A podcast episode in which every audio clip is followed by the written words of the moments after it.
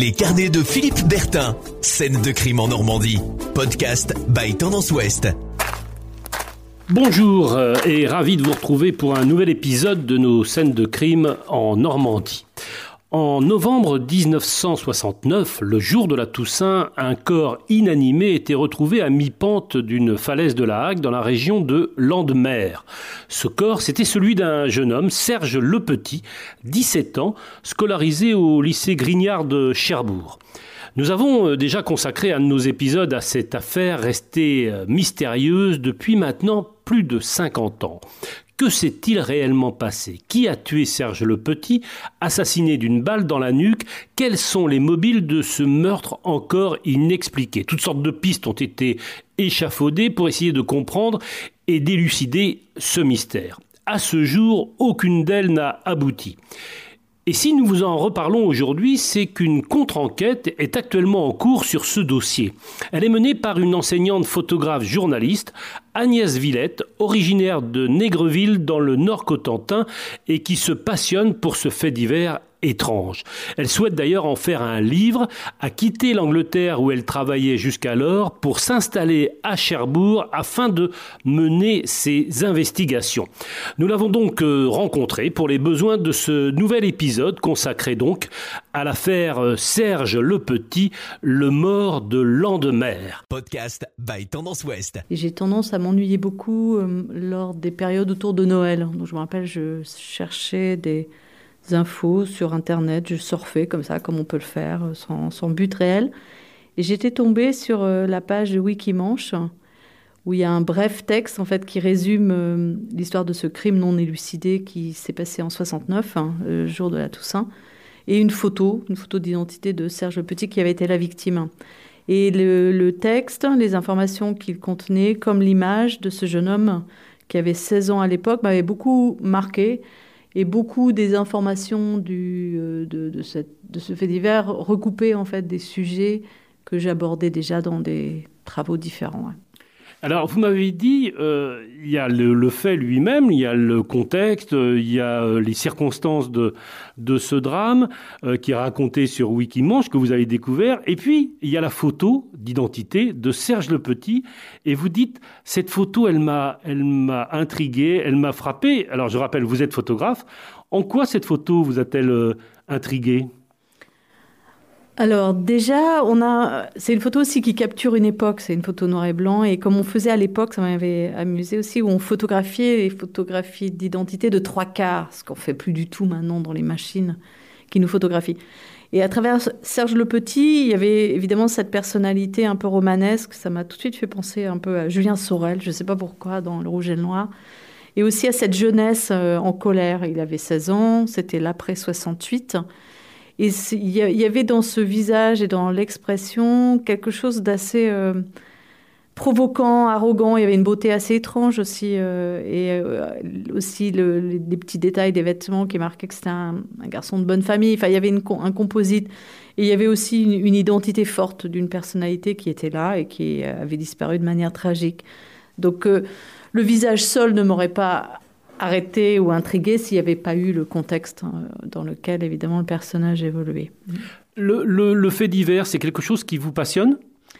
Oui, alors il y a plein de points d'entrée dans les faits divers. Il y a, pour moi, ça a toujours été euh, les textes un peu des surréalistes qui ont beaucoup parlé de la, la richesse des faits divers. Ils étaient férus en fait de, de faits divers. Il y a beaucoup de, en Grande-Bretagne aussi, beaucoup de, gens en fait qui travaillent en littérature euh, à partir des faits divers euh, parfois assez hyper violents ou un peu glauques de l'Angleterre euh, victorienne.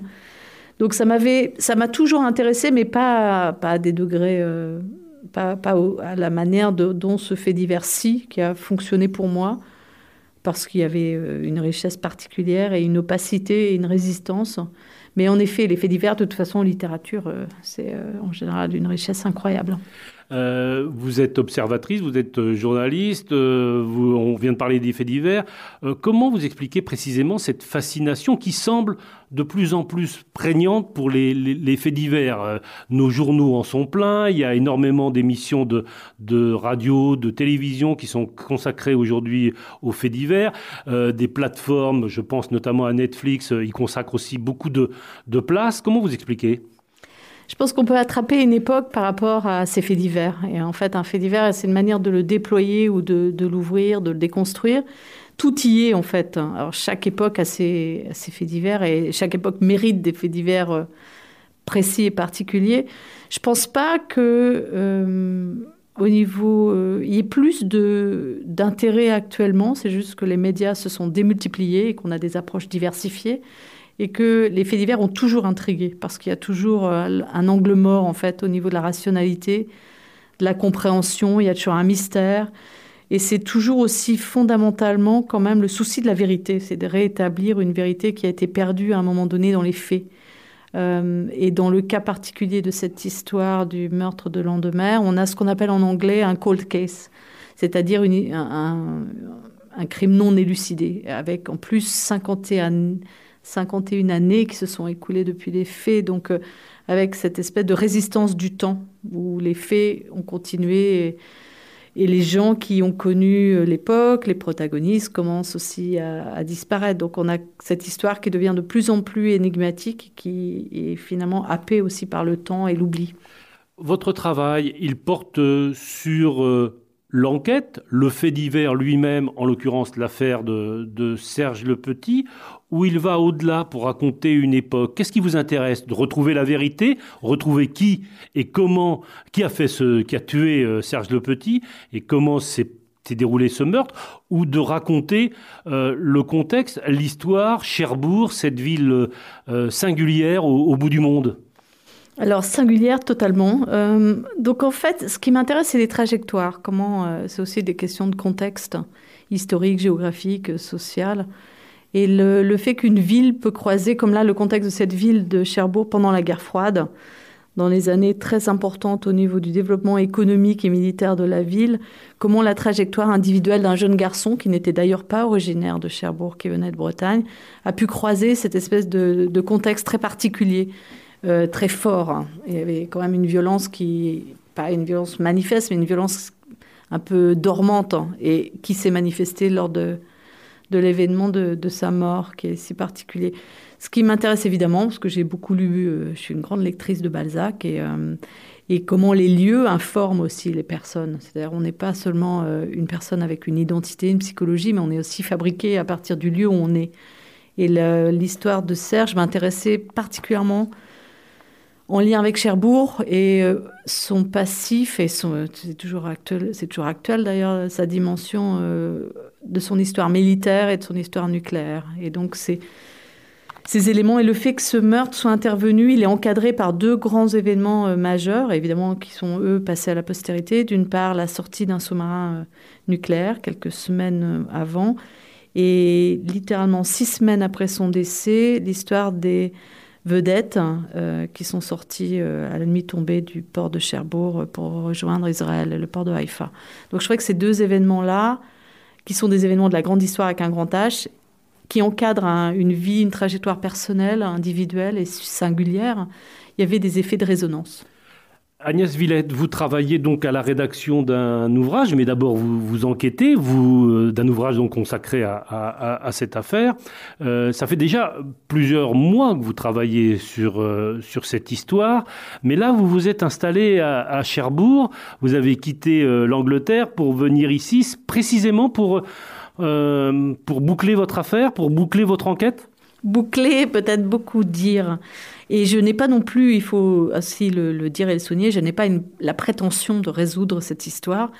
Le, meurtre et son histoire et son contexte m'intéressent. La vérité m'intéresse. L'idée de pouvoir raconter aussi une époque m'intéresse. Mais c'est en toute modestie aussi que j'entame je, ce travail. Euh, la plupart de mes travaux sont aussi, euh, ont des formes littéraires, donc je ne m'éloigne pas non plus de mes territoires un peu plus familiers.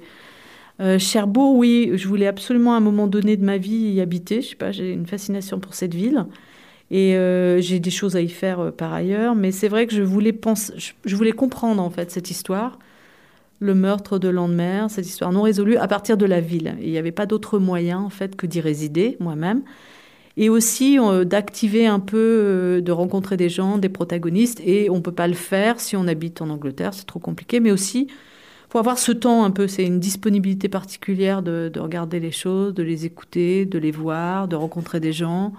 Et on peut le faire qu'en étant sur place.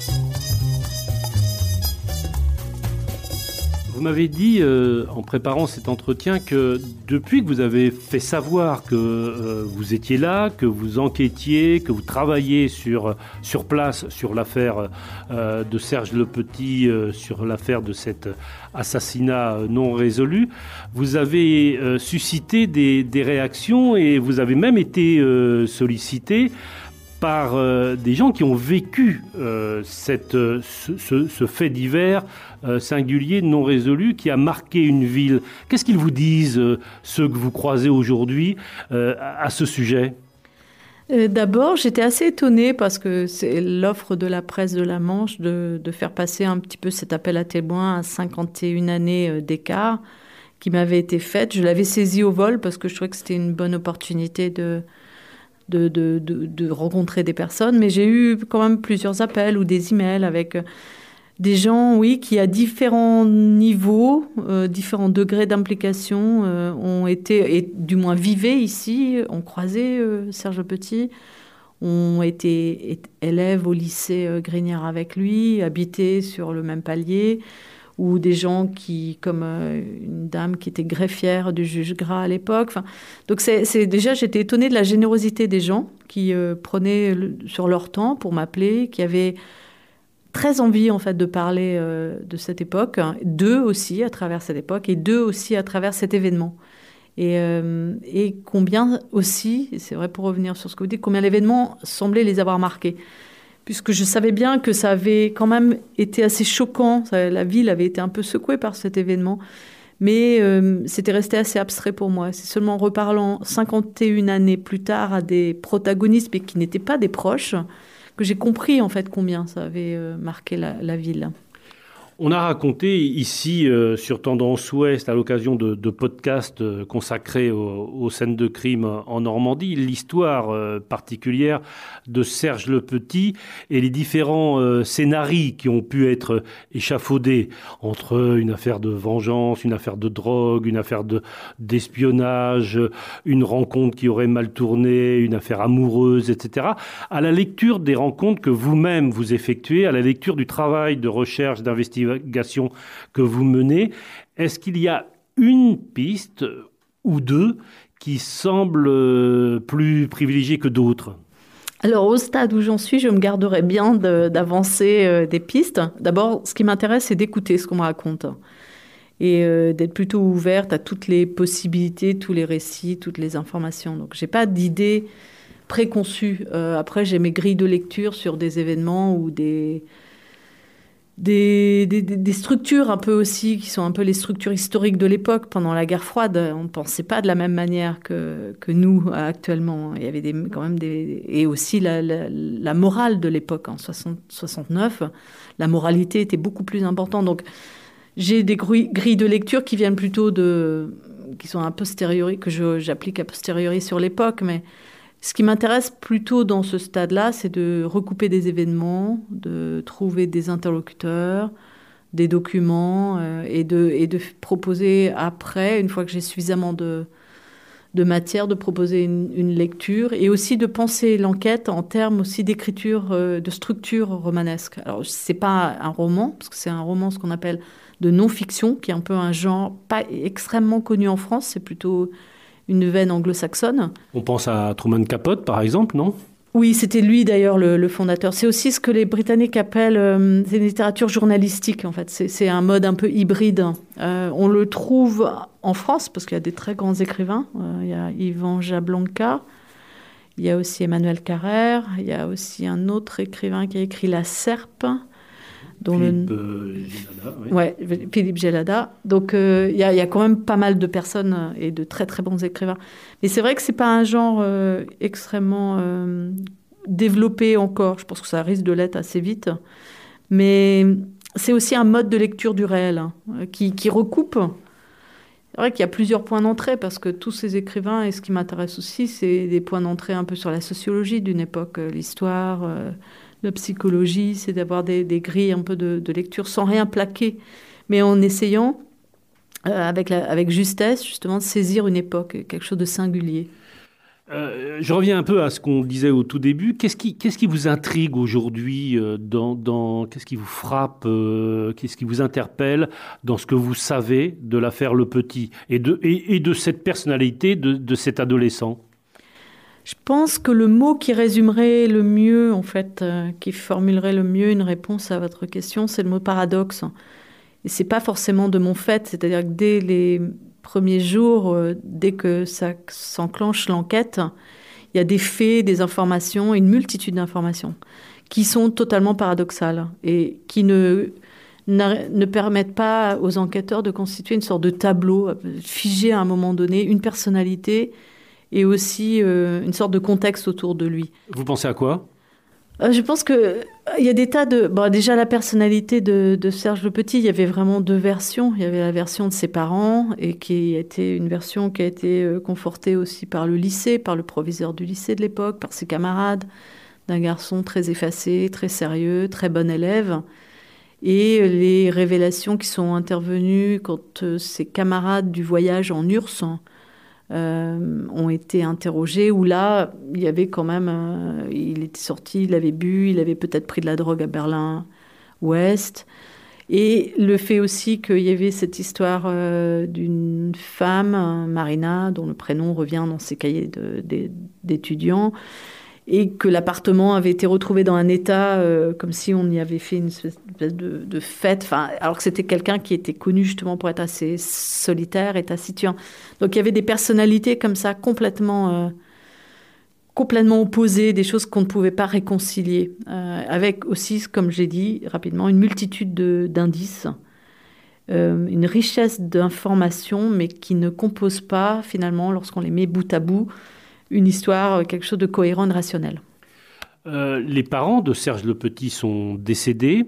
Euh, la famille de Serge Le Petit vit en, Bretagne. Est-ce que vous avez essayé ou est-ce que vous souhaitez les, contacter? Alors je trouve toujours délicat quand on vient comme moi de l'extérieur en fait à une histoire ou même à une époque, à une ville, euh, de toujours aller de manière frontale. Donc je préfère avant rencontrer beaucoup de gens qui sont un peu comme les cercles un peu extérieurs, et à un moment, quand les choses seront plus posées, euh, de les retrouver. Je sais que les parents sont décédés, mais que son frère est peut-être encore euh, vivant, que la famille était retournée en fait après la clôture du dossier, vivre en Bretagne d'où ils étaient originaires. Mais il y a aussi, je trouve, euh, il y a quand même, il faut, oui, il faut rester délicat avec ces événements. C'est des choses qui ont marqué des familles, qui ont été des événements traumatisants. Donc je, remonte le fil un peu de l'enquête. Je sais qu'à un moment donné, j'irai en Bretagne, je, chercherai les gens euh, que j'ai identifiés, mais je peux, je veux pas le faire de cette manière euh, directe, brutale. Euh, N'empêche que en, faisant ce travail, vous réveillez des, souvenirs qui sont pour certains sûrement enfouis et, et, dont on se passerait bien, non? Oui, je crois que là c'est quelque chose, c'est quelque chose auquel je réfléchis. C'est-à-dire, j'ai pas je sais ce que, ce que ça veut dire. Et en effet, ouais, de... parce qu'il y a évidemment toute la partie, quand on le replace, c'est aussi dans un cadre d'une écriture littéraire, on a ce cadre. C'est euh, un vrai sol, en fait, qu'on a sous les pieds. Parce que c'est pas... Mais c'est vrai que quand on oublie qu'il y a ce cadre de, travail et euh, cet objectif final, c'est vrai que oui, il y a des, il y a des choses et le, passé... Euh, il y a des, tas de choses, d'informations dormantes, euh, de, connaissances qui, peuvent s'activer. c'est dont on n'a pas la maîtrise, hein. mais bon, c'est aussi, euh, ça fait partie du, processus et c'est quelque chose aussi qui donne un énorme sentiment de, je veux dire, de, il y a une grande surprise. C'est-à-dire que chaque interlocuteur que j'ai pu rencontrer euh, depuis la parution dans le, la presse de la Manche, et chaque j'ai toujours un moment où, avant de les rencontrer, avant de leur parler, euh, où je suis vraiment euh, dans l'expectative. Quoi. C'est, assez fascinant aussi de rencontrer tous ces gens. diriez-vous aujourd'hui, à la lecture de votre travail, que l'enquête, il y a 51 ans, a, a été mal faite? Alors, si j'étais une professionnelle ou même journaliste judiciaire, je pense que j'aurais une opinion euh, ferme et euh, décisive là-dessus, ce qui n'est pas du tout le cas. C'est juste des, lectures, en fait, en reprenant euh, les archives. Il y a en effet une enquête qui semble, qui part dans tous les sens, qui n'est est pas très maîtrisée. Il y a beaucoup d'interlocuteurs, en fait, parce qu'il y a la gendarmerie de Beaumont, la, la Sûreté sur Cherbourg, la SRPJ de Rouen. Enfin, à un moment donné, il y a une démultiplication aussi de, services qui tous vont se mettre euh, à travailler en parallèle et peut-être pas forcément ensemble. Euh, c'est difficile de le dire. Après, il y a toujours. Euh, l'époque était très très différente. Hein. Les, meurtres et les crimes étaient très peu courants en fait hein, sur Cherbourg. Donc il n'y avait pas aussi de dispositifs et de, et de pratiques professionnelles peut-être à la hauteur de cette histoire-là. Après, il y a des tas d'autres suppositions aussi, mais c'est trop tôt en fait pour se prononcer. Est-ce que vous pensez qu'un jour on connaîtra la vérité? Je pense qu'on sait toujours à un moment donné la vérité. Euh, après, ça peut prendre beaucoup de temps. C'est des choses qui, ouais, qui se logent quelque part euh, dans des mémoires, dans des objets, dans des, dans des textes. Il y a toujours, euh, il y a toujours quelque chose qui revient. Ouais. Euh, un article de la Manche Libre à, l'époque, qui avait suivi euh, l'affaire au, premier plan, euh, écrivait qu'on était peut-être en face d'un crime parfait. Et ce à quoi le juge d'instruction avait répondu aux journalistes de la Manche Libre, le crime parfait, ça n'existe pas. Quel est votre sentiment? Oui, c'était la phrase du juge Gras. On le voit d'ailleurs, il y a une interview, puisque les équipes de télévision de la FR3 Normandie étaient venues. Ça s'appelait peut-être pas FR3 Normandie, mais. Donc il y a cette interview du juge Gras au tribunal. Et en effet, c'est quelque chose qu'ils vont lui, dire. Et il a cette formule. Oui. Je pense pas non plus que le crime parfait existe, parce qu'on est humain et les humains euh, sont faillibles. Euh, après, c'était conjoncture, hein. c'est un contexte qui peut faire qu'une histoire ou qu'un crime n'est pas élucidé sur le moment. Mais euh, non, on n'est on jamais parfait. Quand pourra-t-on euh, lire votre travail? Il faut l'écrire. Et ça, c'est long. ça prend beaucoup de temps, beaucoup d'énergie, mais bon, ça avance. Je sais pas, il y a pas de, j'ai pas de date butoir là-dessus. C'est un travail en cours. Bon courage alors. Merci beaucoup. Merci.